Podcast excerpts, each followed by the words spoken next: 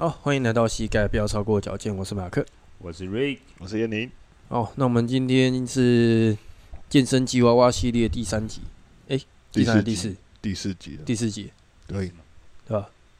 好，我们这是顺序下来的话，今天要来谈到柔软度的这一个区块啊。嗯，啊，柔软度应该是我们把它放在是所谓的伸展放松了，有关系。对啊，那主要就会针对我们的那个肌肉啊、筋膜啊，然后下去做一些我们所谓的伸展的动作。嗯，对。那我们的伸展的话，通常会分那种就是运动前跟运动后嘛。不过这边我有个问题，嘿。柔软度是什么东西啊？柔软度哦，哎呀，你们会怎么定义？诶，应该就是所谓的关节的活动度，以及说你的肌肉本身的一个延展性嘛。这两个加起来，对啊，对，有没有什么要补充的？因为像柔软度的话，我就会把它比较放在是被动的。就比如说，可能是就比如说最常见就是可能教练或物理治疗师会去检查，比如说你肩膀有没有太紧，然后会去转你的肩膀，然后做一些动作。嘿，那就是在你动作推到最大的情况下，这个就是你的柔软度。嘿，嘿，比较经典的一些检测动作，比如说可能是双手的那个肩胛骨肩胛骨的旋转活动度嘛，啊，对吧？就是，嗯，嘿，就是我们通常是洗后背的时候，洗澡洗背的那个动作，哎，嘿，因为我刚刚还想到一个是，这一个是大家一定都有经验的，以前在学校做坐姿体前弯的时候，哦，那个每个都在比，对啊，就两只脚固定距离嘛，然后看你的双手交叠的状态下，你可以比多远，对啊，嗯，不过我印象中我那个做蛮烂的。应该只有十九吧，这合格线在哪里啊？其实他好像也没有，欸、我知道他有标准啊，但我不确，我不确定他标标准是怎么样。对啊，至少要比一公分再更远啊、嗯嗯。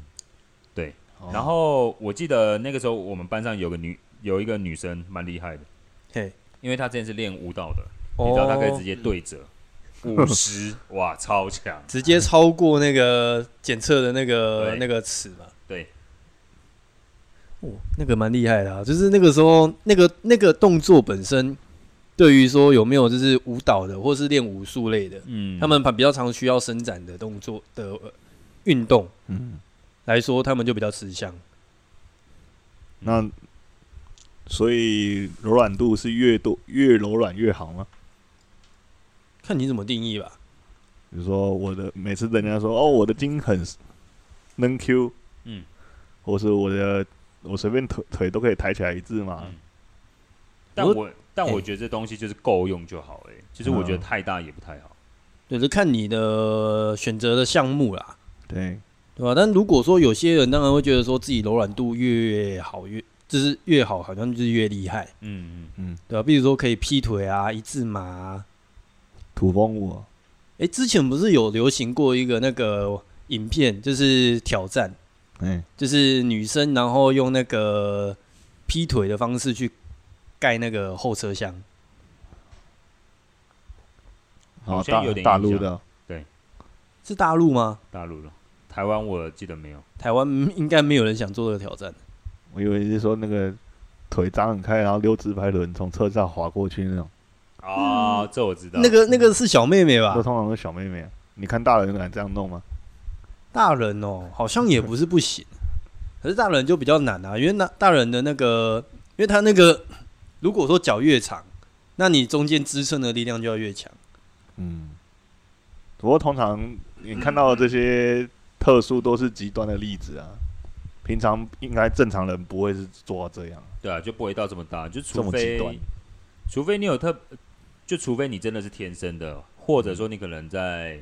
小时候是有练舞蹈底子，那可能就要做很多伸展，去把你的活动度打到最开。对，不然其实你一般人的话，应应该是不会到这么不会到这么大啦。对啊，因为其实如果说有有一些项目啦，那如果说你身体的活动度太大，嗯，那你反而会越不吃香。嗯，对，比如说像力量型的，嗯，对，因为我会哦，因为像这种情况就会变成说，因为你本身的张力不太够，对，那你在张力不够的情况下，你在做一些动作的时候，可能在施力或者说可能神经征兆上面反而会没有那么没有那么好了，其实，嗯，没有那么顺畅。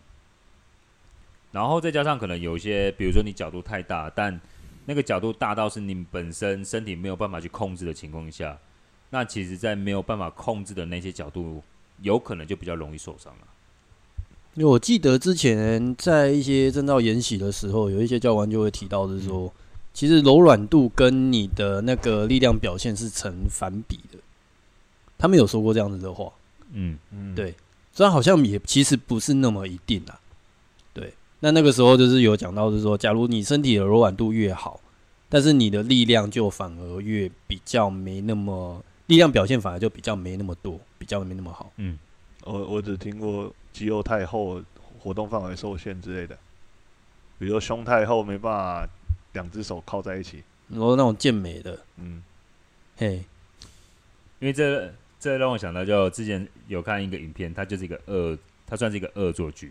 嗯，反正就是有个有个健健美选手练很壮，然后就有个就他朋友就故意在他的背后贴一个便利贴上去，然后因为就是可能因为他肌肉本身真真的太大了。太厚实，对，然后再加上他的关节活动度可能又没那么好，所以就变成说他没有办法去抓到他的上背，所以就变成就是出现一个很很滑稽的画面，就是他一直想把他背后的那个便利贴抠掉，但是一直抓不到这样。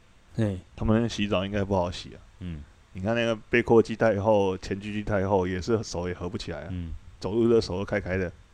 其实之前就是很一直有在想这些问题。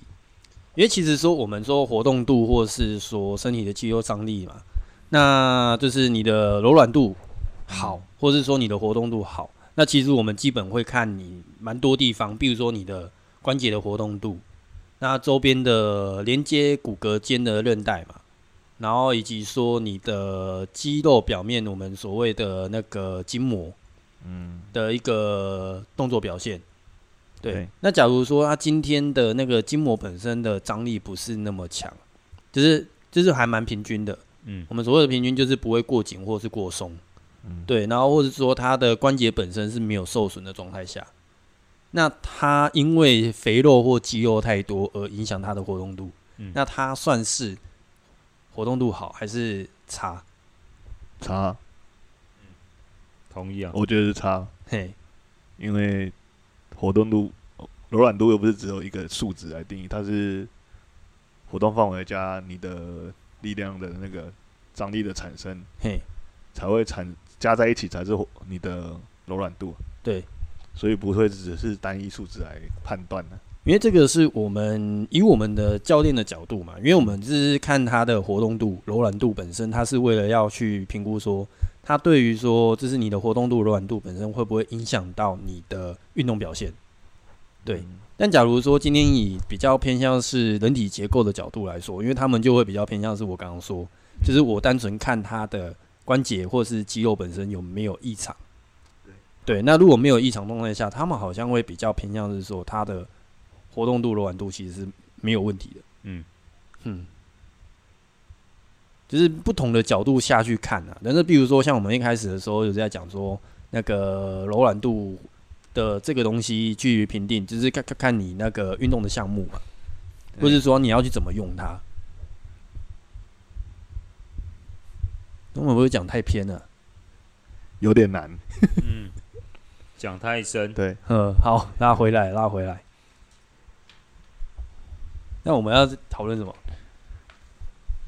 除了柔软度，还有几个指标啊，身体的基本指标，像稳定度啊，还有所谓的呃叫灵活性。灵活性，对啊。我觉得灵活度的话，有一个运动，我觉得还蛮算指标性的。啊？那是田径的三级跳。怎么说？因为它本身它是单脚的一个发力的状态嘛。就是你在从就是在跳跃之前，你会就是分三阶段去跳，嗯，对。那你每一次踏步的时候，因为你都是单脚发力，而且你的两只脚一定就是拉得非常开，嗯，对，因为你要为了要去追求到最后的一个跳远的一个状态，嗯，对，所以你在发力的时候，你的单脚的稳定性，以及说你为了要踏下一步的时候，两只脚的活动度，需要互相配合啊。对，嗯，还有一点节奏，嘿，还要他怎么产生这些动作。可是，一般人正常来说不会跑去练三起跳，或者跑去跳三起跳。不知道，我是觉得说这个算是我自己觉得蛮经典的一个运动项目啊。嗯，哦、展现灵活性的一个项目。对，灵活性、稳定性跟你的在运动你期间里面的爆发力。其实我觉得田径项目都都有哎、欸，像撑杆跳也有啊，跳高也有啊。哼，对啊，冲一百一百米冲刺、两百米冲刺也都有啊。所以其实运那个田径项目，其实他们还蛮着重在放松的。嗯，灵活性上面对，让灵活性变得更灵活。因为我觉得这算起来应该是每个运动都需要的啦。对，对，就是至少要在你的运动项目内要有良好的活动性在啊，就至少不会影响到你的运动表现。对啊，那像比如说像棒球选手也蛮需要的。比如说像他的髋，比如说内转外转的力量，然后胸椎的活动度也很重要，然后再加上肩膀的活动度也很重要之类的，所以就变成说他呃，其实他们呃，他们其实也会花蛮多时间在做一些伸展，或者说可能比如说呃滚筒按摩啊、被动按摩之类的。你这样讲一讲，我突然就回想起来之前，因为其实这种伸展放松的东西是近期的。训练方式才比较会重视，嗯，就比如说现在很多团队他们在训练之外，他除了找那个就是专门的运动教练，然后基地体能教练之外，他们还会找一个防护员，嗯，或者是说那种就是那种防护员防诶，我刚刚是讲防护员嘛？对，防护员，你讲两次，讲两次，对，反正就是防护员，或者是那种就是那个物理治疗师，哦，对。因为像现在比较会着重在于说，除了运动表现之外，然后也要预防他们在运动后的一个保养，然后避免就是有运动伤害。对对，不受伤才能一直出战。对，嗯、那我们以前小时候在去做团队训练的时候，其实我们那个时候的教练就对防那个放松这一块就非常的薄弱。嗯，就比如说我们可能早上会是花两个小时的时间去做训练。对，然后两个小时之后呢，我们会有五分钟不到的时间去做伸展，而且是伸展的动作就比那个比例就很少之外，那我们可能就是还没做到确实，嗯，教练就会说好，就是我们就做下面的，反正就简单带过了，可能就是哎、欸，我今天有做到，好了，够了，对，我们有做到而已，嗯，对。所以现在开，现在开始比较注重这个运动前的放松跟运动后的。因为现在我就已经脱离那个团，就是那所谓的团队训练了。嗯，对啊。不过最近在带到的一些，比如说像篮球队，之前有带过一个篮球队，那他们的教总教练就会蛮注重说，希望能够多带一些伸展类或瑜伽。好像变成一个流程了。对，可是。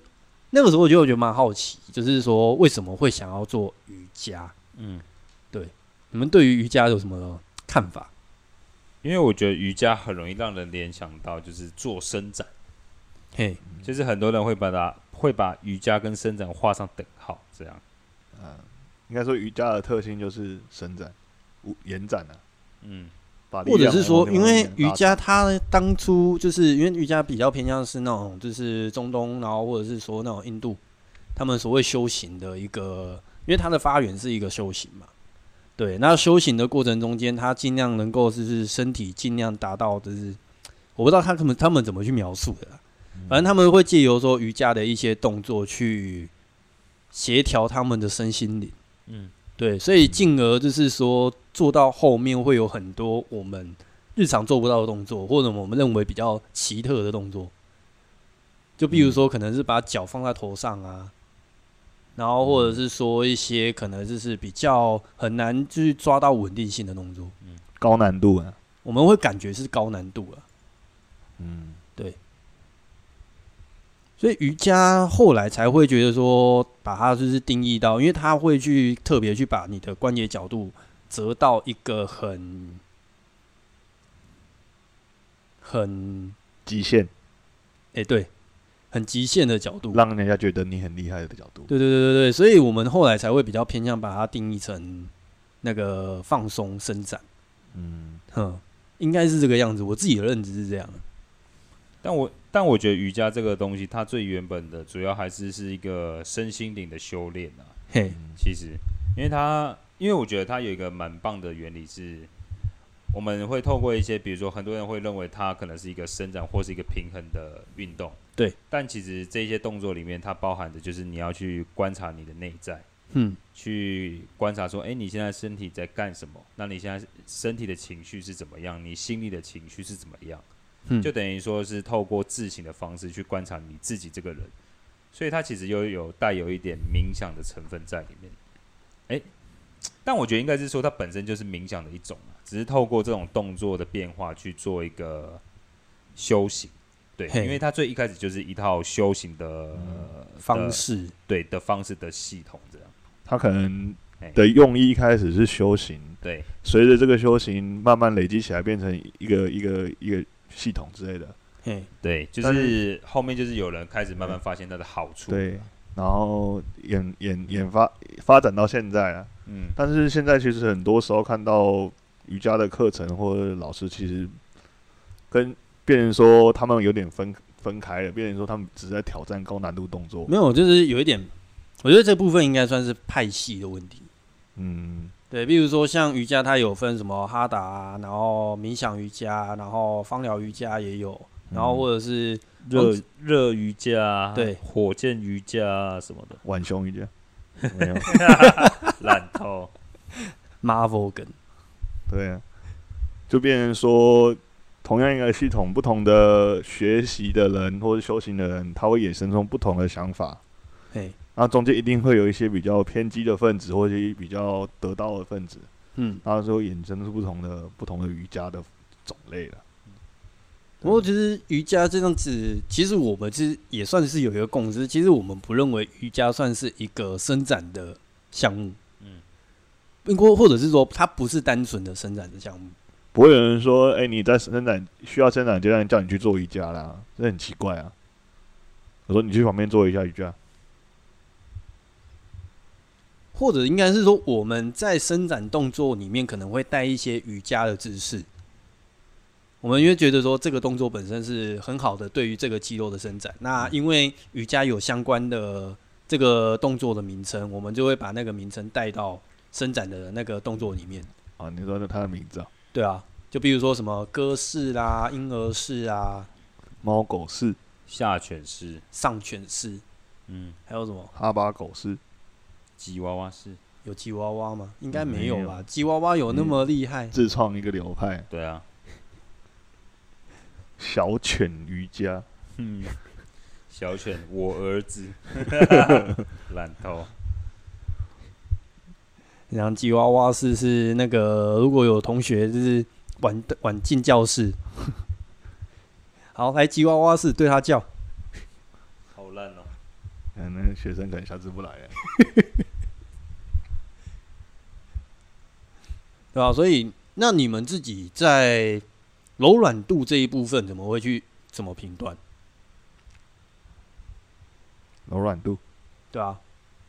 就是比如说，好，我知道说，诶、欸，这个人在上课前，或者是说上课中，或者是说，诶、欸，我们训练过一段时间之后，那我要知道说你的柔软度有没有变好，或者是说有没有达到要求之类的，你们会怎么去做评断？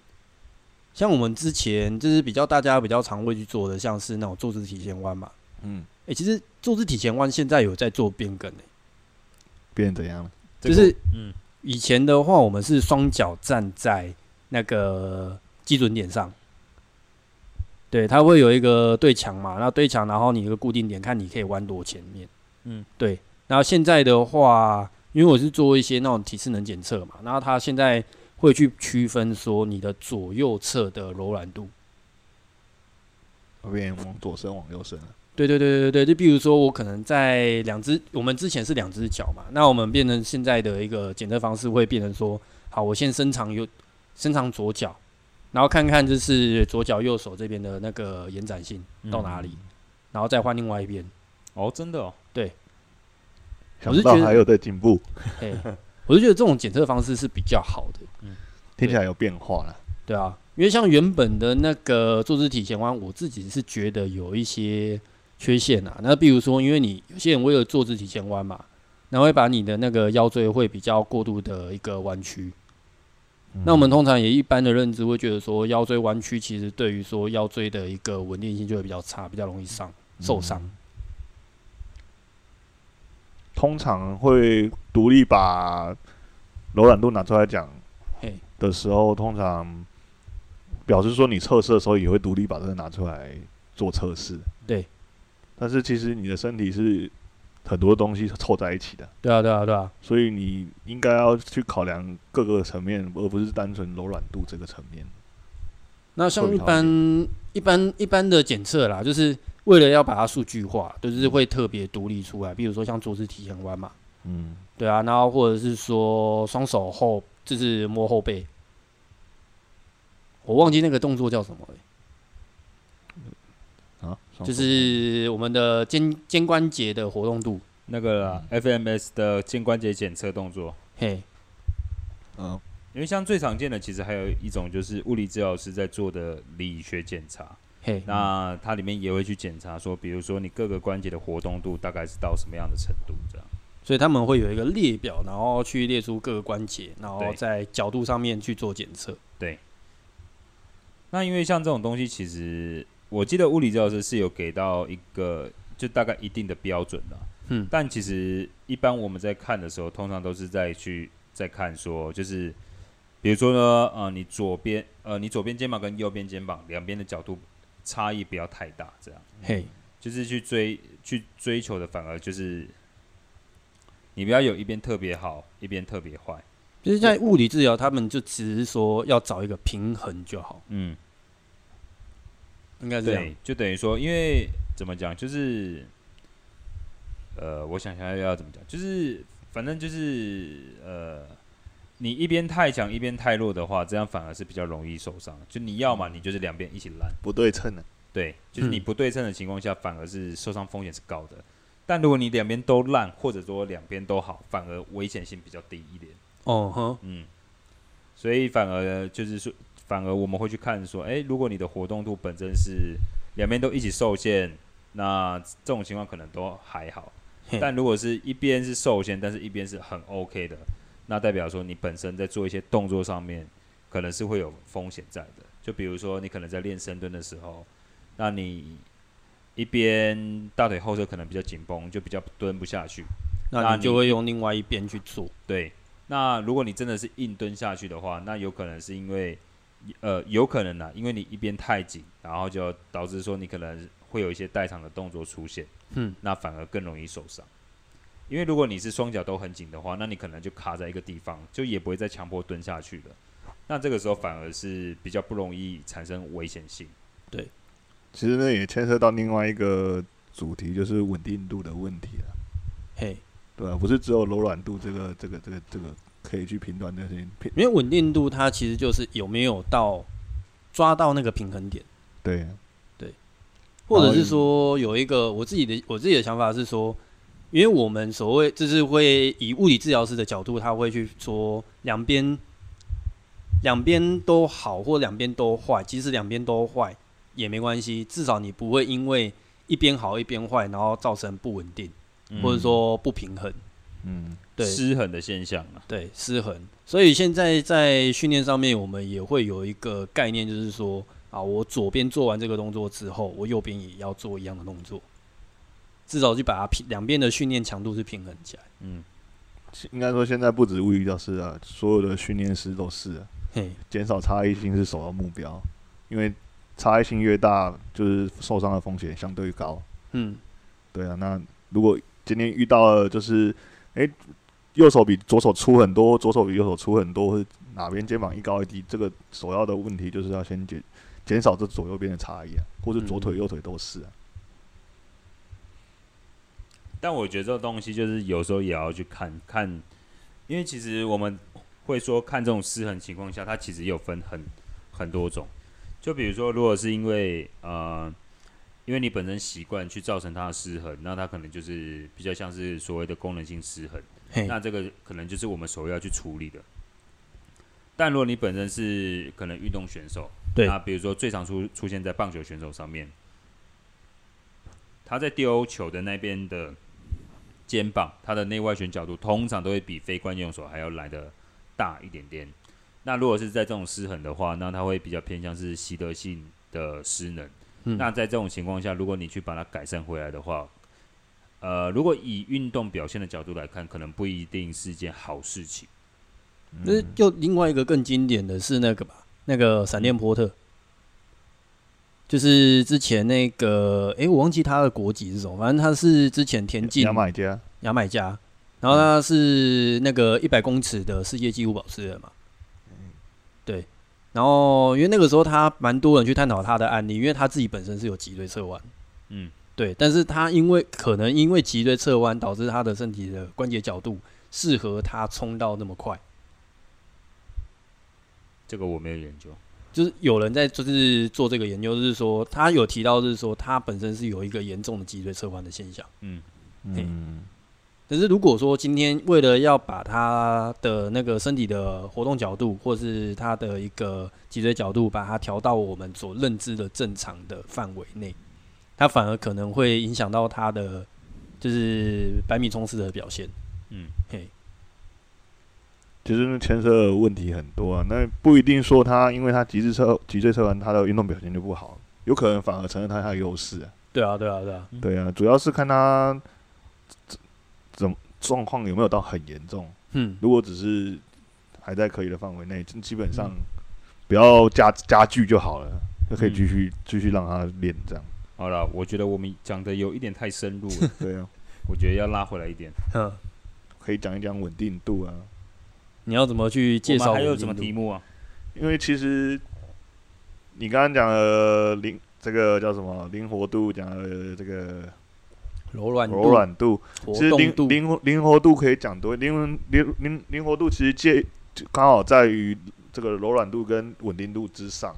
你下面这两个没有，你活动你的灵活度一定很差了。嘿，对啊，那就每个都是相辅相成的。对啊，只是如果说要举个例子好了，灵活度不好跟灵活度好的差在哪里？呃，比如说你在运动场上那种操场上，每个人学生时期一定都跑过那种一千六、一千五。嗯，有的人跑步看起来动作很大，跑的很用力，但是速度就是不快。有人跑就跑起来看起来很轻松，但是他的速度就是快很多。嘿，对，通常灵活性好的人，他相对省力一点，看起来。而这个灵活性不好的人，但是相对来说就是乱使力，身体的张力也会乱散掉。这样，你应该是讲稳定性吧？我说的是灵活性，你要说灵活性的部分，对啊，那灵活性又需要需要所谓的这些活动度啊、柔软度啊，还有你的稳定，你刚刚说的这个稳定性，都要都要考虑。你要讲到这个，我就会回想起我是在高中时期，嗯，那高中时期应该说那个时候就有回到，因为我就是直排直排轮的选手嘛，之前。对，那在高中之前，我是国中期间是没有在练习的。然后就是上高中之后，在高一嘛，那高一的时候想说，哎，就已经考上了，那比较有多的时间，就是不用一直维持在读书，那我就回去训练。嗯，对。但是高一的时候刚入学的时候，就有去测那个一千六嘛。我记得那个时候还没练之前，然后去测，是大概好像全班三十几，哎，四十几个，然后大概算中间，大概十五还二十名。对，对，但是高一结束之后的那个暑假，我就开始回去练。然后练完之后，隔年高二，然后就去再测一次一千六，因为每个每每学年会测一次。对对，那因为我们在直排轮里面，我们就练了蛮多所谓的灵活性跟稳定性，对的一些训练，然后再加上体能嘛。对，那结束之后，我记得那一年的一千六。我在全班第一名，然后超第一名，大概半圈到一圈左右。听起来很励志啊，对啊，很凶狠呐、啊。对，所以如果说你的稳定性，然后我我不确定那个时候，因为没有去做一个检测啦，就只有说呃结束之后，然后我去看我自己一年之后的那个跑步的成绩是比较好的。对，但是是不是稳定？我觉得应该都有都有都有差异。那你自己的心心心境方面，你有什么感受吗？很爽啊！除了爽之外呢，还是爽，对，就只有爽而已。一时第一名，一直爽，这样，一直第一名，一直爽，这样。哇，爽翻天呐！我想说，哎，奇怪，后面的人跑哪去了？跑错道？没有，他们想说啊，都给你跑就好了，旁边休息，看你表演。对啊，所以我是觉得说，在在跑步上面，就是光跑步田径这一部分，其实其实你的灵，就是身体的活动度跟稳定性，其实应该都影响到蛮大。嗯嗯嗯，就突然回想起以前的那个辉煌时期。现在想起来都会笑，对，不会，现在就觉得超讨厌跑步的，是吗？那你还、啊、你还去参加越野跑？越野跑比较好玩啊！哦，你觉得趣味性比较重要？对啊，不一样了。你在那种操场上面或者跑步机上面，你看的东西都一样啊。嗯，看到别人被你超过不一样。诶、欸，应该啦。我觉得有时候这是竞技型的，嗯。状态就是有办法跟人家比赛的状态，是会比较能够激励自己去做，或者是说找另外一个不一样的目标，就比如说越野跑，它是不同地形，然后不同风景，比较有新鲜感。对，不然有点单调啊。对啊，对啊，不然像去跑操场，真的是一直绕着那绕着那个圈圈跑，真的蛮无聊的。唯一会变的就是你听的音乐，就酷刑而已啊。对啊，自己酷刑自己。想想当初跑步机被发明的时候，跑步机发明、欸、对耶，当初被发明的时候就是当那个啊奴隶的那个还是什么罪犯的那个监狱的那个消耗体能用的机器，对，就是要处罚啦。英国犯人，英国犯人特别多。那反那反正他那个时候就弄得很简单，他就是有一个简单的履带，然后我记得是把手绑在上面还干嘛之类的，欸、然后你就是一直在。在上面跑，哼，不能停，这样。你停下来就编，有这样吗？这个我不确定，我忘了，还是用刺的，反正就有处处罚机制嘛。对了，让你有刺激的感觉，啊，不然我就直接绑在上面，我不动也可以啊。没有，它下面那个，它不是像现在那样那种跑步机，它是那种踏板式的，一直踩，一直踩，像对啊。可是我不踩的，你就被卷下去了呢。哦，是哦，这我不知道了。哼，它有点像那个。我们那种水风车那种转转转那样，那样一直踩，一直踩，一直踩，一直踩，比较像登阶机啊。嗯，啊，你如果没踩好就下去了，你会拼的老命踩啊。旁边看你拼命，他也跟你拼命啊，大家都在拼命。嗯，看看谁会卷卷进去这样。啊，应该也差不多。还有要补充的吗？应该差不多了。差不多。对啊，反正今天就闲聊嘛。对啊。就是聊聊稳定性到底是什么东西？哎、欸，不对，柔软度啊！哎哎，偏题哦。干，我们最后一个话题，偏题。我们最后一个话题是在聊稳定性，不是吗？刚，突然讲到最后，发现，哎，干，怎么突然变另外一个话题？做个总结之类的。总结吗？对。比如说，呃，我们都知道做伸展要做放松，那你、嗯、你建议怎么做比较合适？没有，就哪边紧哪边放啊。时机点呢？时机点其实就就其实，因为如果说你今天不是专门的运动员的角色，那你是一般的所谓的就是有就是有在运动的人的话，就是我们这些健身吉娃娃，对，就是嗯，对，反正就是基本上你可以就是有时间的话，全身都可以去做放松。那当然，你也可以针对你自己的一个觉得说紧绷的点，然后下去做放松嘛。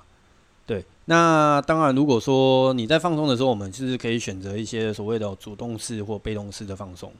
那比如说一些靠外力的去给人家按摩，这也算是一种放松的方式。嗯、对，那或者是说自己主动式的，像一些拉拉筋啊、伸展之类的。